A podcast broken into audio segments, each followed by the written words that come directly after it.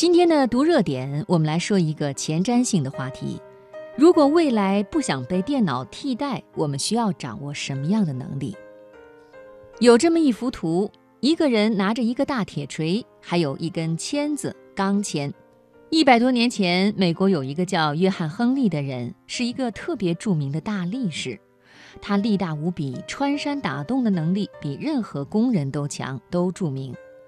那个时代突然发明了一种气动机，这个大力士很不以为然，所以他就提出了挑战，做了一次人机大战。比较戏剧性的是，两个人比赛的进程一直差不多，你追我赶，到最后大力士胜利的时候就累死了。这个人后来上了美国的邮票，也进入了小学课本。今天我们可能觉得当时的人挺可笑的。但是你回头这么一看，你一定不会觉得可笑，因为这样的事情现在还在发生。第二次著名的人机大战是在二零零零年初，标志性的是国际象棋大师，当年也是最年轻的国际象棋大师，叫卡斯帕洛夫，被认为是人类最聪明的人，和 IBM 叫深蓝的电脑做的几次对决。结果表明，在精准的推理和运用左脑能力方面，电脑一定能够比人类做得更好。阿尔法狗和全球顶尖围棋手的对决，最后的结果是阿尔法狗只打平了一局，其他是全胜。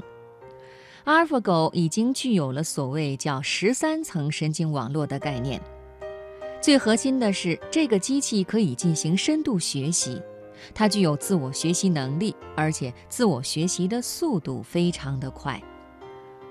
电脑会做太多我们可能想象不到的事情。那么，未来留给人类能做的事情还有哪些呢？我们认为，未来时代需要六种能力。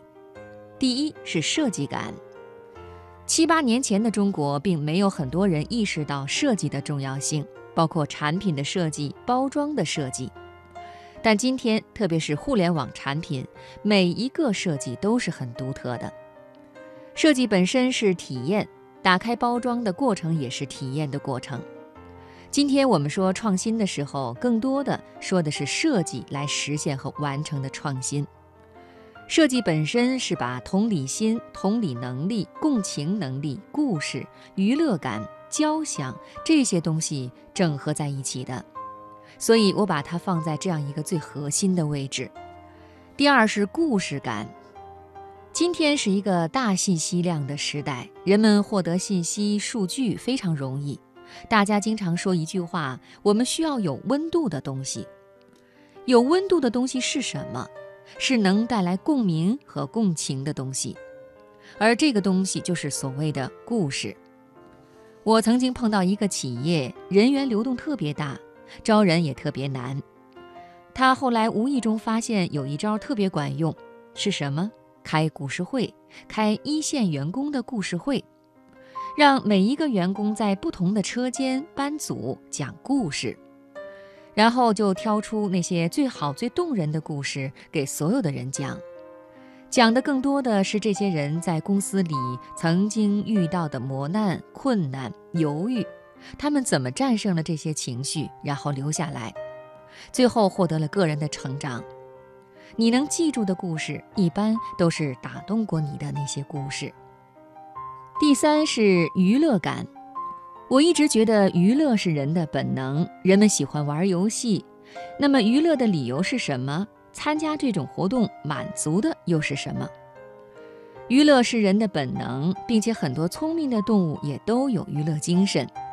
人们喜欢娱乐的理由有几个：一是活动本身非常有趣，满足了人们的好奇心；再有满足人们的好奇心的同时，游戏往往是有竞争性的，是满足人们的虚荣心和自我满足感。赢了，你可能觉得你赢得了别人的尊重和认可。游戏里面随时让你挑战风险，面临风险，但是你并不会真的死掉。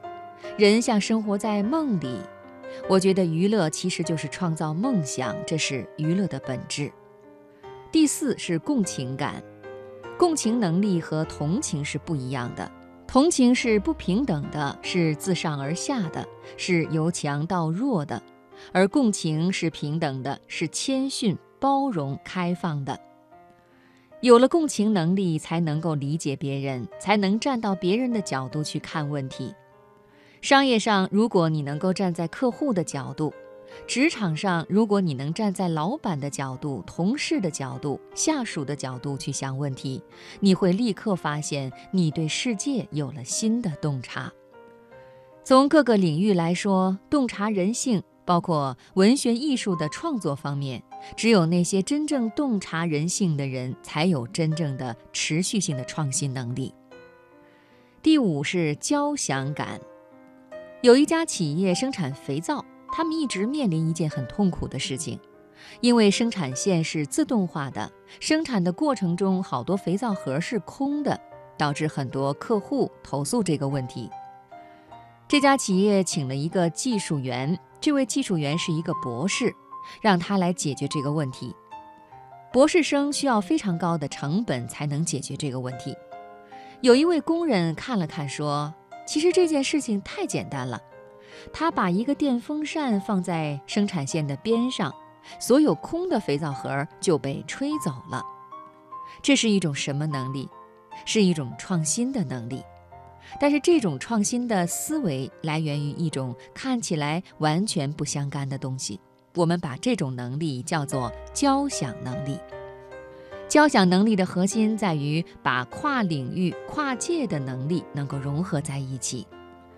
最后一个是意义感，最后一种能力就叫做寻找意义、创造价值的能力。一本叫《驱动力》的书揭露了一个观点。让人们失去创造力的，恰恰是奖惩制度。